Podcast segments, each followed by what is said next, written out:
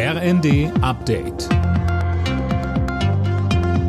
Stündlich neu. Auf den Punkt informiert. Ich bin Dirk Jostes. Guten Morgen.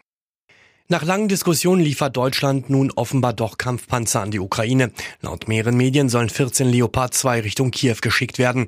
Zuvor hat es wohl lange Gespräche der Bundesregierung mit den USA über diese Entscheidung gegeben.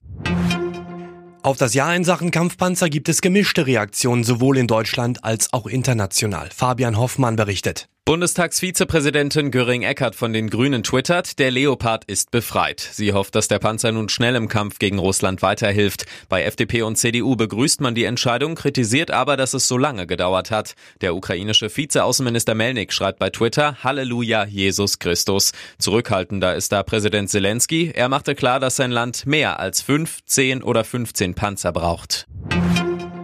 Am Berliner Flughafen sind heute alle Starts und Landungen gestrichen worden. Grund Verdi hat die Beschäftigten zum Warnstreik aufgerufen. Die Gewerkschaft fordert 500 Euro mehr im Monat bei einer Laufzeit von einem Jahr. Um die 35.000 Passagiere sind von der Aktion heute betroffen, so Sabine Deckwert vom BER. Und mit Blick auf morgen sagte sie. Passagiere sollten sich auch am Donnerstagvormittag auf Verzögerungen einstellen. Wir tun natürlich alles, dass es äh, so wie möglich einen normalen Flugbetrieb wieder gibt. In den USA ist ein Mann von einem Hund erschossen worden. Bei einem Jagdausflug im Bundesstaat Kansas war der Hund auf der Rückbank eines Autos auf ein Gewehr getreten. Dabei löste sich ein Schuss.